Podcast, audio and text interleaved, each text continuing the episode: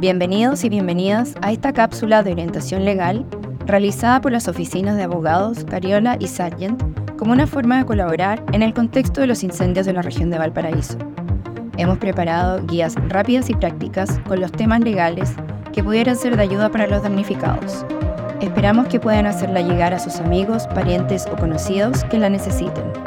Hacemos presente que esta información no constituye asesoría legal, sino solamente una orientación.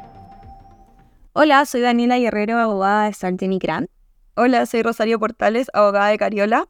En este capítulo les vamos a hablar y entregar información sobre trámites relevantes como reimpresión de cédula de identidad y, de otros documentos. Y también les vamos a dar información sobre documentos relevantes para eh, postular a las ayudas de emergencia del gobierno. El primer trámite es la reimpresión de la cédula de identidad. Ron, ¿nos puedes decir quiénes pueden realizar este trámite? Bueno, este trámite lo va a poder hacer cualquier persona que sea mayor de 16 años de acuerdo con la cédula de identidad que haya perdido y que su cédula de identidad haya estado en el formato actual del registro civil, es decir, no van a poder hacerlo aquellas personas que tenían un formato antiguo de cédula de identidad o que de acuerdo a esa cédula sean menores de 16 años Tampoco podrán hacerlo aquellos que tengan una cédula en trámite o aquellos que se encuentren en proceso de modificación de nombre, sexo, fecha de, nacimiento. Eh, por último, eh, van a poder hacer este trámite aquellos eh, que perdieron una cédula que se encontraba vigente. Perfecto. ¿Y este trámite se hace de forma presencial, online? ¿Cómo se puede hacer? Este trámite se puede hacer tanto presencial como online.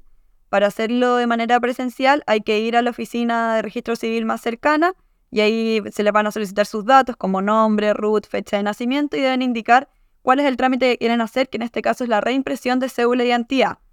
Em, una vez que hagan eso, pues les van a entregar un comprobante de solicitud en trámite y dentro de ocho días hábiles van a poder hacer el retiro de su cédula reimpresa.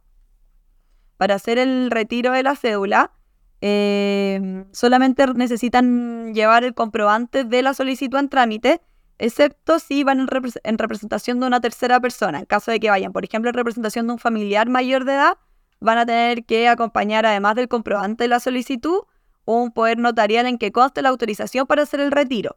Y por último, en caso de hacer el retiro respecto de cédulas de menores de edad, se va a tener, solamente va a poder hacer el trámite el padre, madre o tutor del menor de edad, previa verificación del parentesco o la calidad de tutor.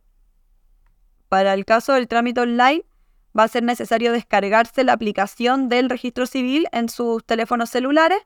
Eh, una vez que se descargue la aplicación, van a tener que seguir las instrucciones de la misma para crearse la cuenta y luego para hacer la solicitud, que nuevamente tiene que indicar eh, que el trámite es el de reimpresión de cédula Ahí les va a llegar al correo electrónico que hayan ingresado a esta cuenta, les va a llegar la notificación de que el trámite está listo y ahí van a poder proceder con el retiro de la misma forma que ya mencionamos. Perfecto. ¿Y qué vigencia va a tener esta nueva reimpresión y qué costo tiene hacer el trámite? Bueno, la vigencia de la cédula reimpresa va a ser la misma que tenía la cédula que se perdió. Es decir, si la cédula que se perdió le quedaba un año de vigencia, la cédula reimpresa va a tener el mismo tiempo de vigencia y el costo del trámite varía dependiendo si la persona es chilena o extranjera. Si es una persona chilena va a ser de 3.820 pesos y si es una persona extranjera de 4.270. Perfecto. Bueno, otro documento que se pudo haber extraviado y que es importante solicitar su reimpresión es la libreta de matrimonio o de acuerdo de unión civil.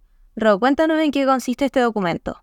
La libreta de matrimonio de acuerdo de unión civil es un documento que reúne todas las inscripciones de matrimonio, nacimiento, régimen patrimonial y de funciones de los integrantes de un grupo familiar y va a ser importante ya que algunos de los beneficios se otorgan a nivel de grupo familiar. Perfecto. ¿Y a quiénes va dirigido este trámite, esta reimpresión? Este trámite eh, lo va a poder hacer cualquier persona que haya contraído matrimonio o acuerdo de unión civil. Perfecto. ¿Y documentos necesarios para hacer este trámite?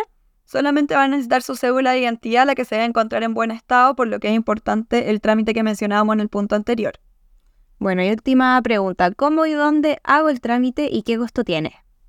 Bueno, para hacer este trámite hay que ir a la oficina de registro civil que más le acomode, explicar el motivo de la visita, es decir, la solicitud de una copia duplicada de libreta de matrimonio de acuerdo de unión civil, entregar los antecedentes del matrimonio, mostrar su cédula de identidad y como resultado van a tener una solicitud en trámite y dentro de 15 días hábiles aproximadamente van a poder hacer el retiro de su duplicado. Este trámite tiene un costo de 2.870 para cualquier persona. Perfecto, muy claro. Finalmente, destacar que eh, para aquellos que deseen hacer este trámite de forma presencial, el Servicio de Registro Civil ha eh, desplegado dispositivos móviles justamente en las zonas afectadas, así como también el Banco Estado, el Instituto de Previsión Social, el Instituto de Seguridad Laboral, la División de Organizaciones Sociales, Bienes Nacionales y la Corporación de Asistencia Judicial, que se encuentran en Quilpué y Viña del Mar durante estos primeros días de despliegue. Esto inició el día 7 de febrero y funciona de lunes a viernes de 10 a 17 horas y sábado de 10 a 14 horas. Cabe destacar que incluso el Servicio de Registro Civil está priorizando la impresión de los documentos de personas que se encuentran en las zonas afectadas. Bueno, otro documento que va a ser relevante es la ficha básica de emergencia conocida como FIDE.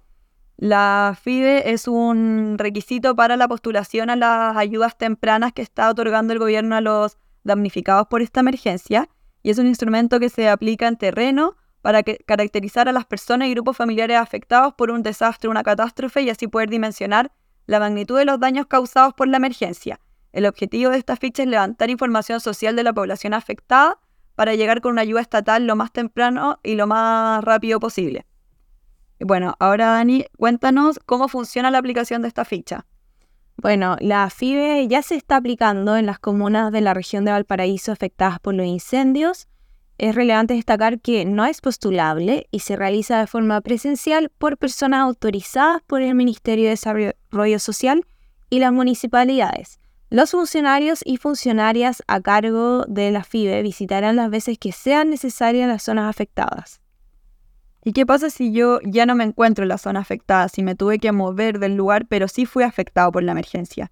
Bueno, si por tu seguridad te desplazaste a otro lugar, debes acudir a tu municipio para solicitar la aplicación de la ficha. ¿Y qué es lo que se responde en esta ficha? La ficha recopila información declarada por alguna persona que integra el grupo familiar afectado ¿Quién debe tener 18 años o más? Las preguntas de la encuesta consisten en recoger información sobre la ubicación del hogar, cuántas personas componen el grupo familiar y sus características, la identificación de necesidades especiales, la existencia de redes y participación, información y apreciación del daño en la vivienda.